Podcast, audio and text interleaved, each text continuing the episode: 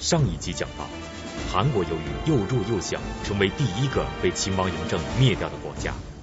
之后，秦王嬴政又把统一之剑对准了赵国，因为赵国是秦国的近邻，所以实行远交近攻策略的秦国，把赵国看成了向中原扩张的最大障碍。为了说明秦王嬴政消灭赵国的深层原因，我们不得不把事件追回到赵国的历史当中。在秦王嬴政的曾祖父秦昭襄王时期，赵国实力非常强大。赵国国君赵武灵王当时曾雄心勃勃地想把秦国灭掉，可是后来由于赵武灵王以及他之后三位赵国国君犯了一系列错误，给赵国的灭亡埋下了伏笔，最终才给了秦王嬴政统一六国的机会。可以说，赵国之亡，四位赵国国君难辞其咎。今天就让我们把焦点对准这四位国君之一的赵武灵王。那么赵武灵王是一位怎样的国君呢？他对于赵国的强大究竟起到了怎样的作用？他最终犯了哪些错误？赵武灵王所犯的错误给秦国的统一之路带来了怎样的契机呢？河南大学王立群教授做客百家讲坛，为您精彩讲述王立群读《史记·秦始皇之赵武灵王》。上一集我们讲到韩国的灭亡。韩国是第一个被秦王嬴政灭掉的国家。韩国灭亡以后，秦王嬴政的第二个指向就是赵国。赵国对秦国来说是个强有力的对手。赵国曾经在有一位国君的主导之下，想灭掉秦国。这个国君就叫赵武灵王。赵武灵王是赵国发展史上非常有贡献的一位国君，他的贡献主要是四个字：胡服骑射。胡服就是穿改穿胡服，骑射就是招募骑兵。胡服骑射一共推行了两次，赵武灵王十九年。首次进行，赵武灵王二四年深化进行，这是一次非常深刻的变革，也可以说是赵国的商鞅变法，也是赵国强大的一个开始。但是推行胡服骑射非常困难，赵国的周围有很多少数民族，就是游牧民族，他们穿的服装跟赵国人穿的服装不一样。赵国是从晋国分出来的，所以赵国穿的服装和中原的诸侯穿的服装是一样的。现在要赵这个胡服，就是让赵国的君臣把中原诸侯那个服装去掉，换上胡人的服装。这可不是一件简单的事情，因为服装历来都是文化的一个重要组成部分。在改革中间，文化改革是非常困难的一件事情。再一个呢，这种改革遭到了王公大臣们的坚决反对。王公大臣们反对的根本理由，也就是认为夷狄文化不可取。我们现在把我们先进的中原文化换成夷狄文化不可取。所以赵武灵王在胡服骑射，特别在胡服这个问题中间下了很大的功夫。他做了两件事：第一，争取重臣的支持；第二，争取公主的支持。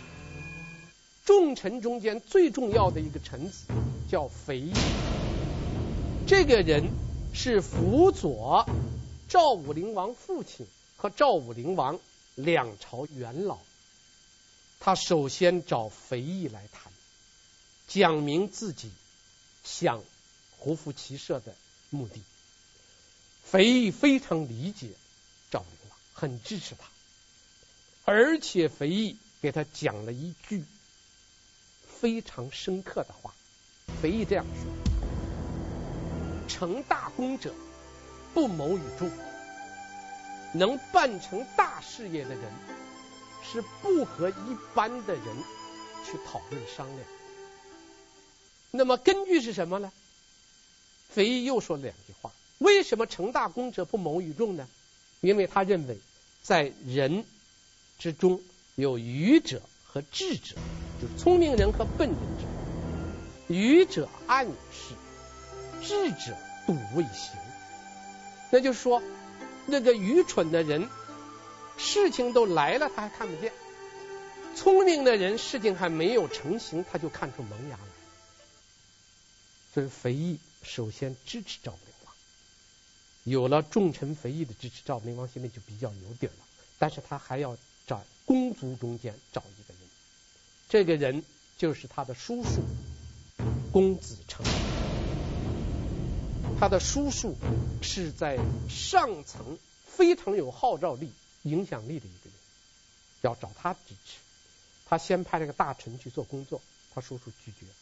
然后赵武灵王亲自找他叔叔做工作，在做工作中间，赵武灵王非常耐心，讲了四点。第一，目的。你说我们穿这个衣服是干什么？穿衣服是为了便于使用啊，只要便于使用，你管它是胡人的衣服还是华夏的衣服呢？不是为了便于使用吗？不必非得追求我们一定要穿本族的衣服啊，外族的衣服好了，我们也可以穿呐，实用。再一个，礼仪，礼仪是为什么？礼仪是为了方便做事儿啊。所以我们完全不必在服饰礼仪上过于拘泥，这是一点，从目的上看。第二，从现实，赵国的现实什么呢？赵国的西边有秦国，另外赵国的西边跟北边还被很多游牧民族所包围，有很多游牧民族，而且赵国的和燕国交界。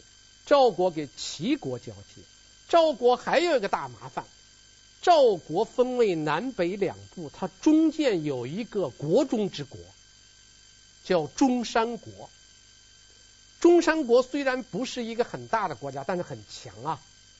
史书记载叫千乘之国，有一千辆战车的国家，它有一个国中之国，这对他威胁非常大。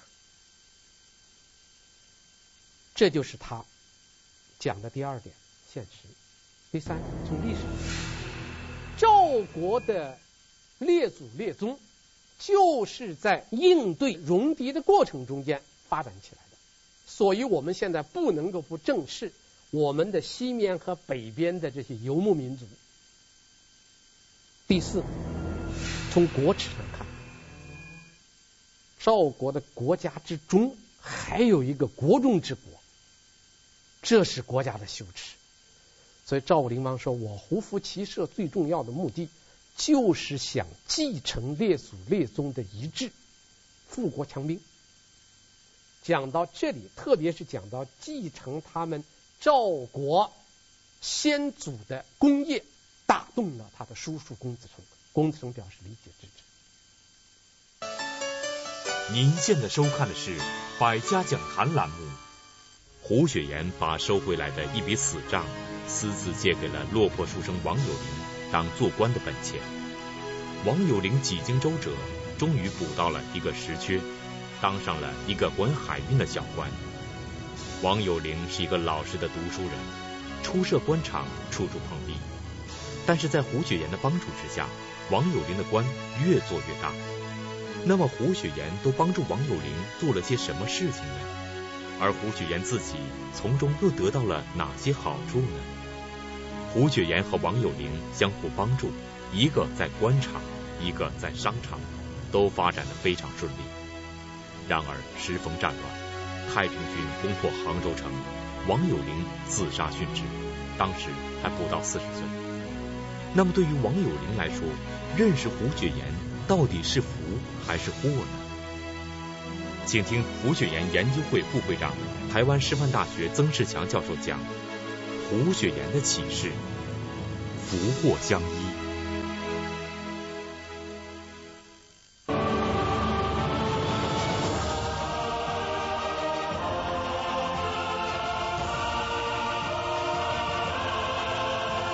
山高人为峰红塔集团。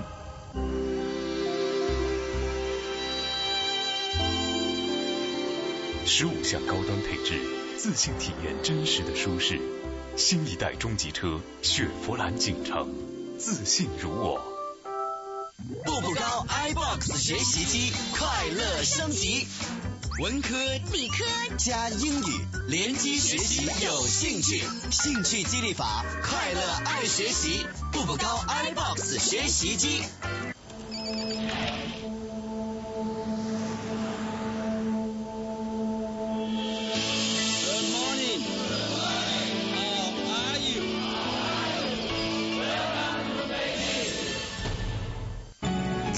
洁秀美的女人，金兰首饰。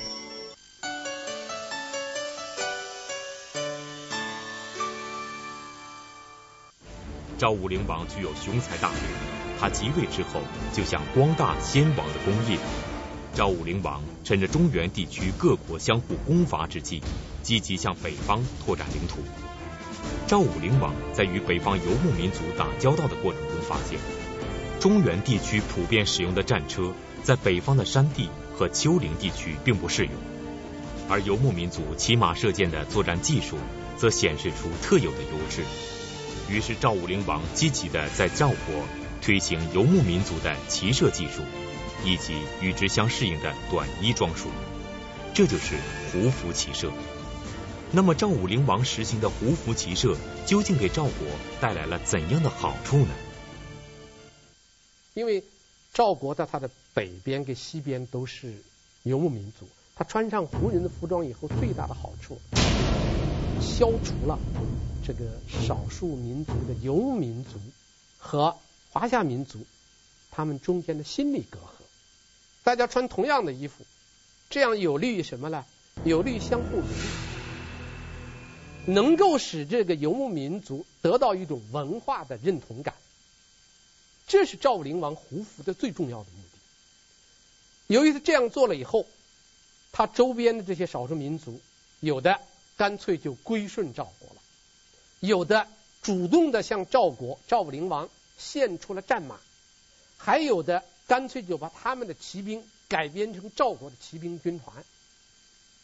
赵武灵王这个胡服的结果，一下子使赵国的军事实力大增，特别是骑兵获得了空前的大发展。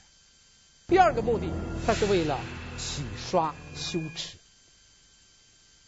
赵武灵王时期曾经出现过一件事儿，当时有五个国家相互称王，这五国就是韩赵魏中山国和燕国，这五个国家呢互相称王。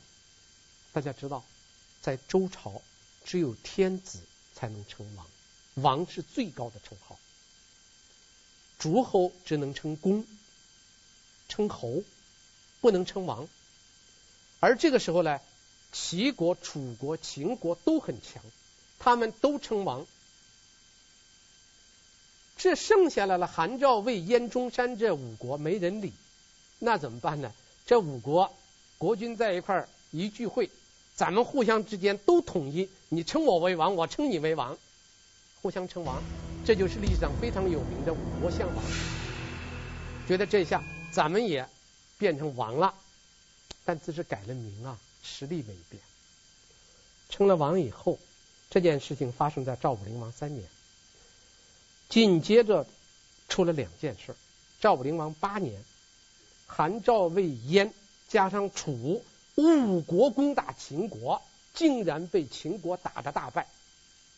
五国攻秦打不过秦国一国，所以赵武灵王。说了一句非常痛心的话：“吾岂识敢触其名乎？你要没有那个实际的本领，你敢要那个虚名吗？你那个虚名，那个王有什么用啊？”赵武灵王下令，从此以后，任何人不得叫我称王，不能再叫我称王。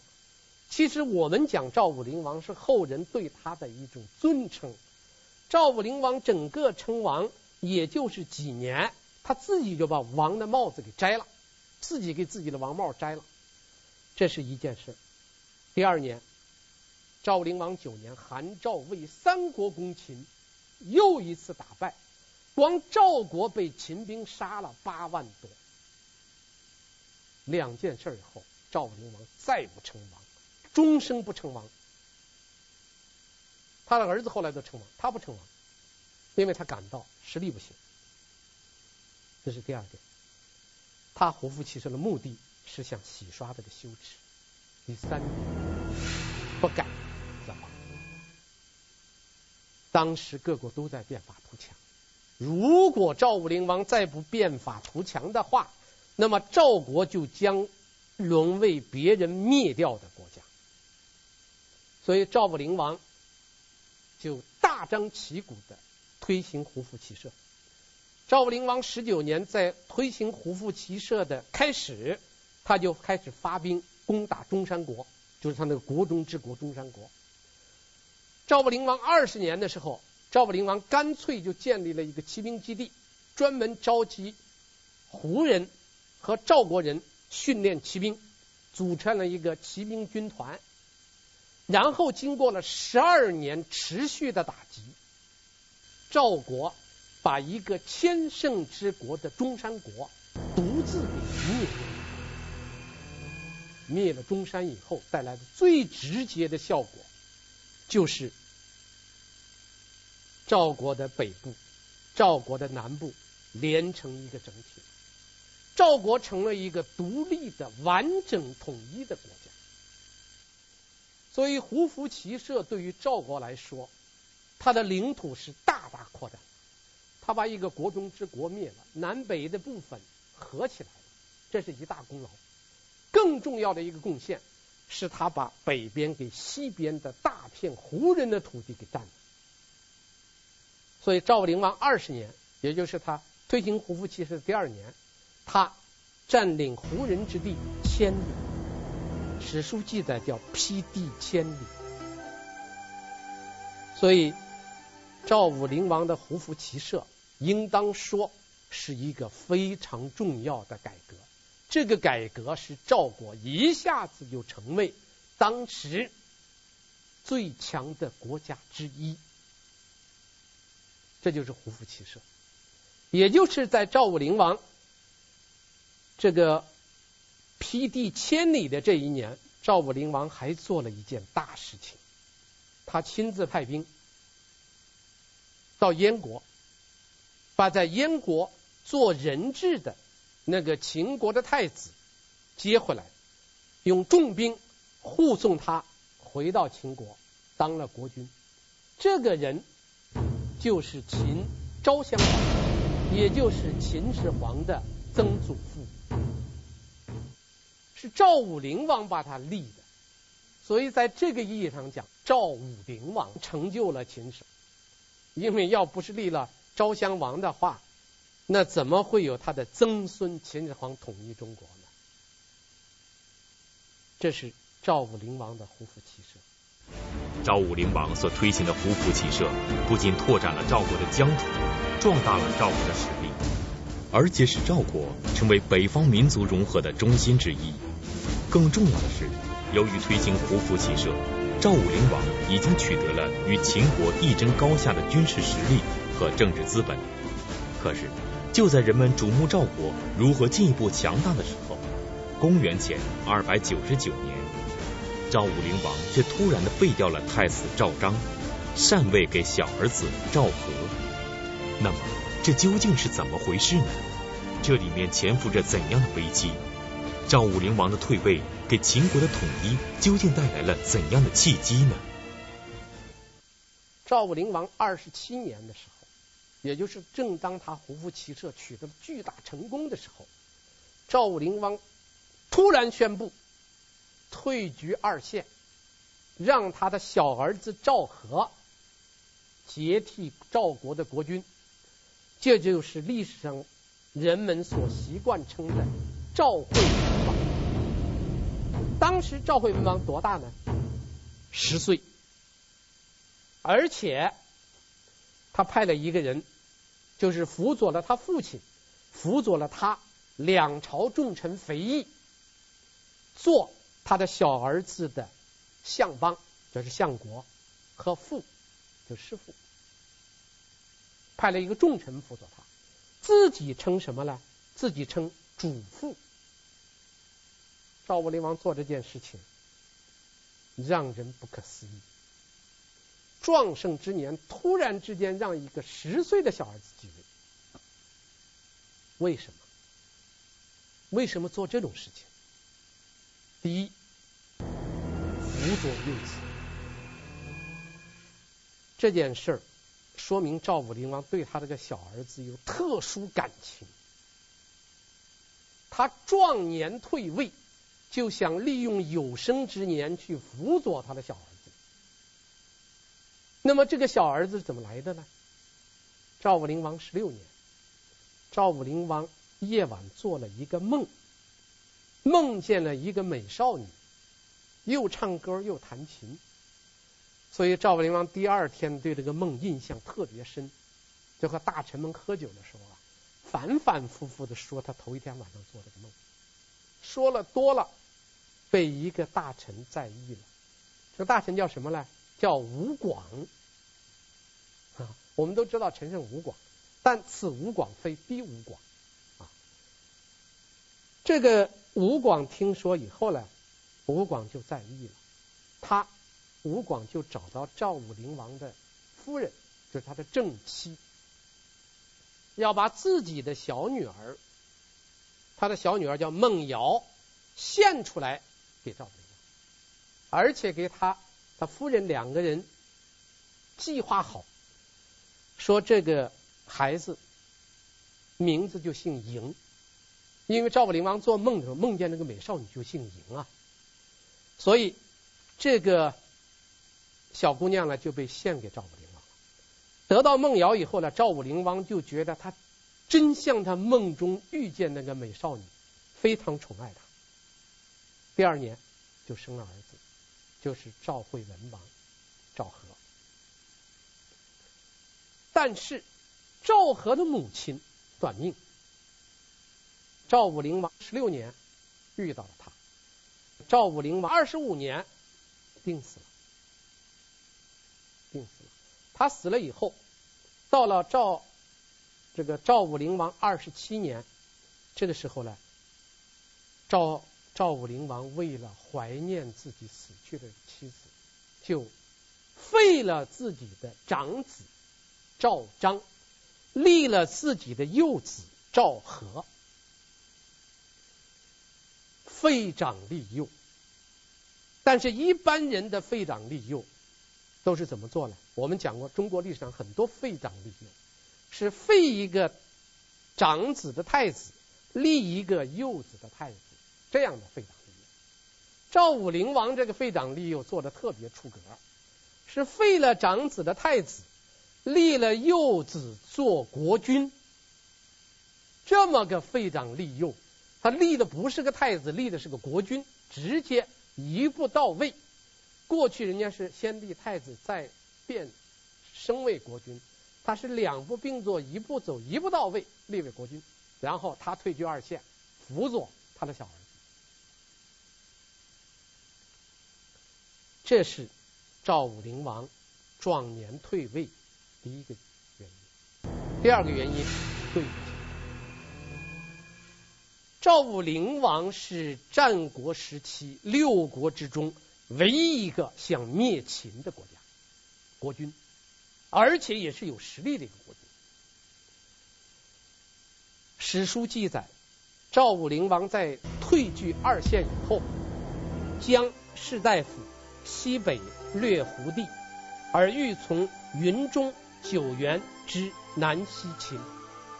这条记载很重要，明确记载赵武灵王在退位以后，率领他赵国精锐的骑兵军团，想从秦国北边的云中郡、九原郡向南直接灭秦，袭击秦国。敢于这么打秦国的没有，曾经也有人打过秦国，怎么打？打到函谷关，或者打进去，或者打不进去，这样打。唯独赵武灵王，他的地理位置和他的骑兵军团的优势，他想从秦国的北部直插下去，打到关中，把秦国给灭掉。赵武灵王被废的那个长子赵章怎么处理的？他把他那个长子赵章封到了代地，封到代地就是赵国的北部。然后呢，还给他派了一个国相辅佐他。赵章年龄长，赵章立过很多军功，赵章非常能干，就是因为他父亲喜欢那个。孟瑶就把他给废了，他心里很不服气，所以他一直想办法要要夺回这个权利，所以给他封到代帝以后，他并不死心，而此时他的那个助手就是封赵武灵王给他派那个助手，对他呢不但不约束，而且给予了很多鼓励，相助他，这样。长子赵章和他的这个助手就密谋多日，等待机会。这件事情被一个人发现，这个人是谁呢？就赵武灵王手下有一个重臣叫李队，他首先发现长子赵章图谋不轨，然后他。对赵武灵王废长弟又带来的这个恶果看得很清，他怎么办呢？他就去找这个辅佐赵惠文王的三朝元老相邦肥义找他去了。他见到肥义，给肥义说：“说现在这个情况是这么个情况，长子赵章是强悍骄横，党羽众多，而。”幼子赵和势单力薄，赵章手下还有一个国相，这个国相也在帮着他，他两个人早晚会闹出一个大乱子来，而首当其冲的就是你肥义，因为你在辅佐赵惠文王啊。那么现在最好的办法是什么呢？最好的办法就是第一，赶快递个病假条。说你有病了，然后你把你的这个权利交给谁了？交给赵武灵王的叔叔公子成。这个人很有能力，很有威望，他能够镇得住赵章。但是肥义不同意。肥义说：“我受主父的嘱托啊，我受人之托，我的忠人之事啊。”我现在如果这样交出来，我不去保护赵惠文王，不是辜负了主父的一片托孤之愿，而且对我来说也是一个不忠啊！就我宁可死在这个岗位上，我不能够遇见危难了，我就逃之夭夭，我不能走。所以肥义表明了决心以后，这个李队看到。劝不动这个肥义，李队就采取了第二个办法，找公子成。他告诉赵武灵王的叔叔公子成说：“赵章图谋不轨，你要早做预案，要做准备。”所以公子成就做了比较充分的准备。您现在收看的是《百家讲坛》栏目。秦王嬴政的统一六国之路，并非一代之功。尤其是在消灭赵国的过程中，赵武灵王死后，赵国令人遗憾地终止了崛起之路。于是，秦王嬴政的曾祖父秦昭襄王利用这个机会，在外交和军事上向赵国发起了一轮又一轮的攻势。其中，历史上著名的完璧归赵，就是发生在这个时期。和氏璧又是如何成为秦赵之间的争斗焦点呢？秦昭襄王为秦始皇最终统一六国，究竟奠定了怎样的基础？河南大学王立群教授做客百家讲坛，为您精彩讲述王立群读史记秦始皇之秦赵之争。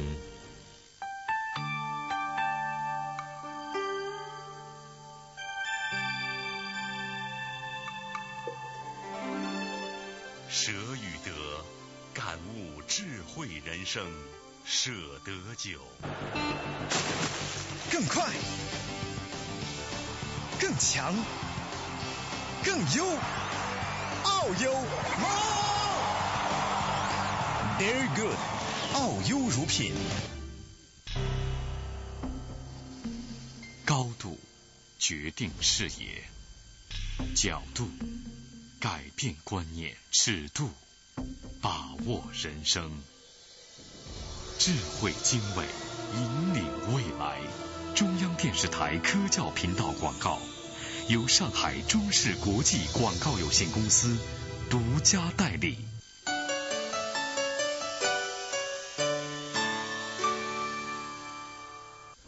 赵武灵王对于自己放弃强权所带来的后果，以及废长立幼所潜伏着的兄弟相争，认识明显不足。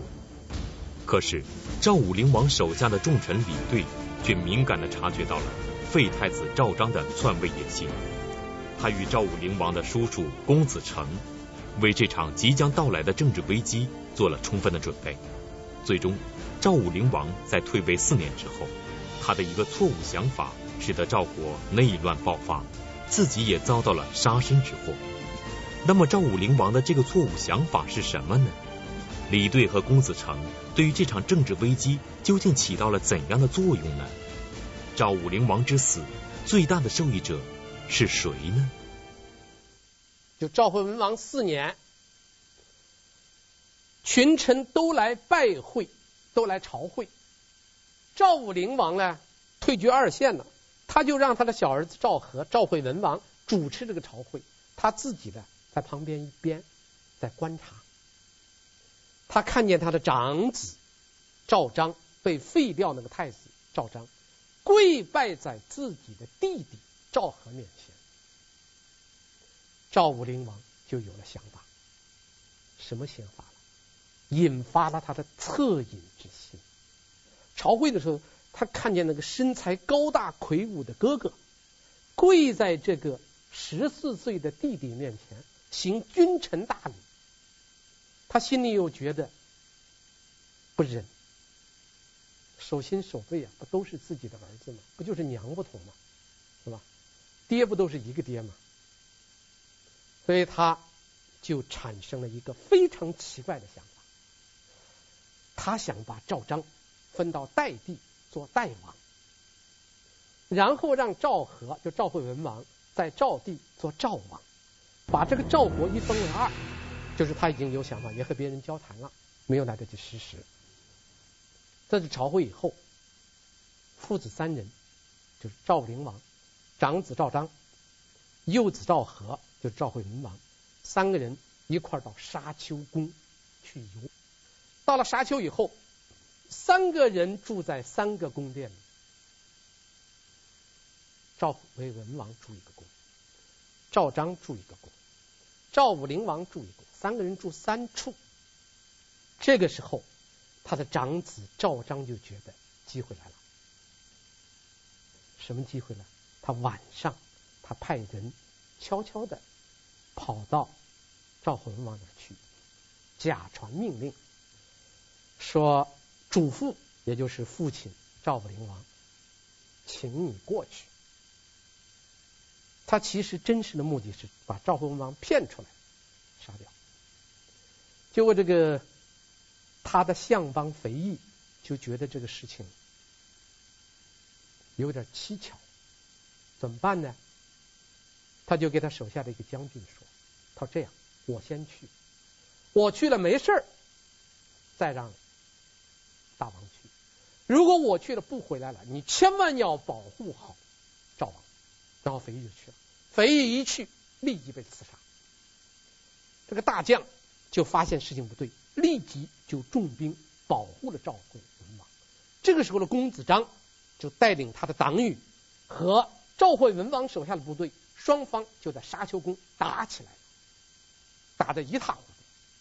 而预先做好准备的他的叔叔公子成和李队，在密切关注着这个事情。沙丘宫的这个内讧一开始。这个公子成和李队就带领军队，赵国的重兵调动四边的重兵，赶到沙丘宫来。赶到沙丘宫以后，帮助赵惠文王平定了赵章的叛乱。赵章被打败了，赵章打败以后，赵邦就逃，逃到哪儿了？他无处可逃的时候，他就逃到他父亲赵武灵王住的宫殿里去了。这个时候，赵武灵王犯了第二个错，他的长子叛乱，他的长子打了败仗，他的长子要到他那来这避难，他竟然开门接纳，让他叛乱的长子进来了。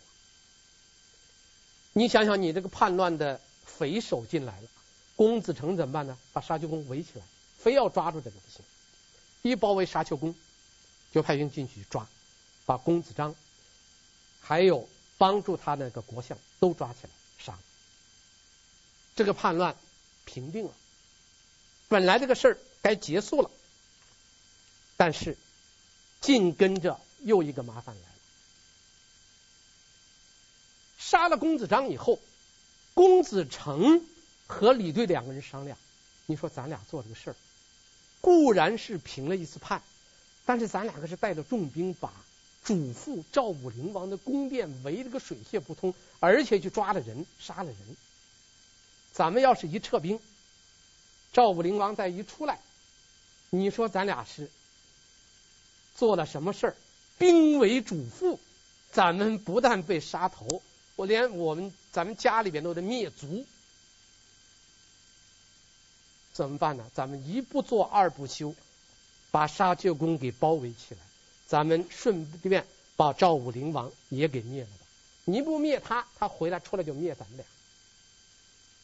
沙丘宫的重兵包围，一个不撤，而且从外边向里边喊话啊，当然呢，没有现在的麦克这么方便啊。喊话，喊话就是一句话：谁最后一个从宫殿里出来，灭谁的族。这话厉害啊！这宫殿里的人一听到这个话，外面一看重兵包围，插翅难逃。那宫殿里的人谁都害怕当最后一个，末位淘汰吗？你这最后一个出来，你肯定要淘汰呀。那怎么办？争着往外跑，都跑出来了，谁出不来啊？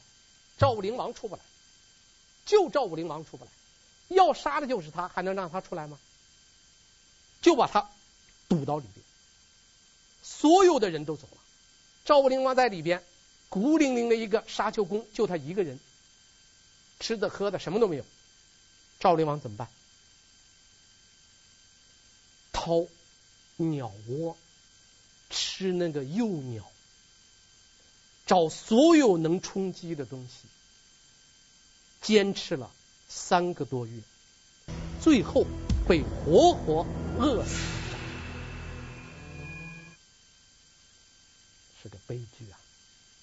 你像一个人那么英明的一个人，最后饿死在沙丘宫，围住沙丘宫的公子成、李队，在确认呢。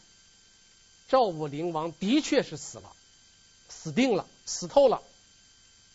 然后向天下所有的诸侯发出讣告，说赵武灵王不幸崩了，实际上是被饿死了，活活的饿死了。这就是赵武灵王的结局。赵武灵王之死，最大的受益者并不是赵武灵。最大的受益者是秦国，大家想一想，是这样吧？秦国是最大的受益者。秦国一个最可怕的对手，在没有足够强大起来之前，在他的内耗之中，终止了他的崛起之路。是所以秦国是最大的受益。赵武灵王用自己的生命给权力所培养的这个赵惠文王，他将是一个什么样的人？他还能继续赵武灵王胡服骑射的改革，继续提升赵国的综合国力吗？在赵惠文王执政期间，他能在多大程度上扭转赵武灵王去世以后给赵国带来的重大损失呢？请大家继续关注，谢谢大家。胡雪岩出身贫寒，却在短短十几年的时间迅速发迹，成为当时中国最有钱的巨商富贾。胡雪岩替清政府向外国银行贷款，帮助左宗棠收复新疆。慈禧太后赐他黄袍马褂，被人们称为红顶商人。胡雪岩奉母命建起一座中药堂，起名胡庆余堂。其宗旨是针帛二价，童叟无欺。瘟疫流行时，还向百姓舍药舍粥，被人们称为胡大善人。然而，富可敌国的胡雪岩在短短三年时间内倾家荡产，刚刚六十二岁就郁郁而终。胡雪岩的一生为什么会如此大起大落？他成功的经验是什么？他失败的教训又在哪里？百家讲坛特别邀请胡雪岩研究会副会长、台湾师范大学曾仕强教授，为我们讲述胡雪岩的启示第一集：德行定终生。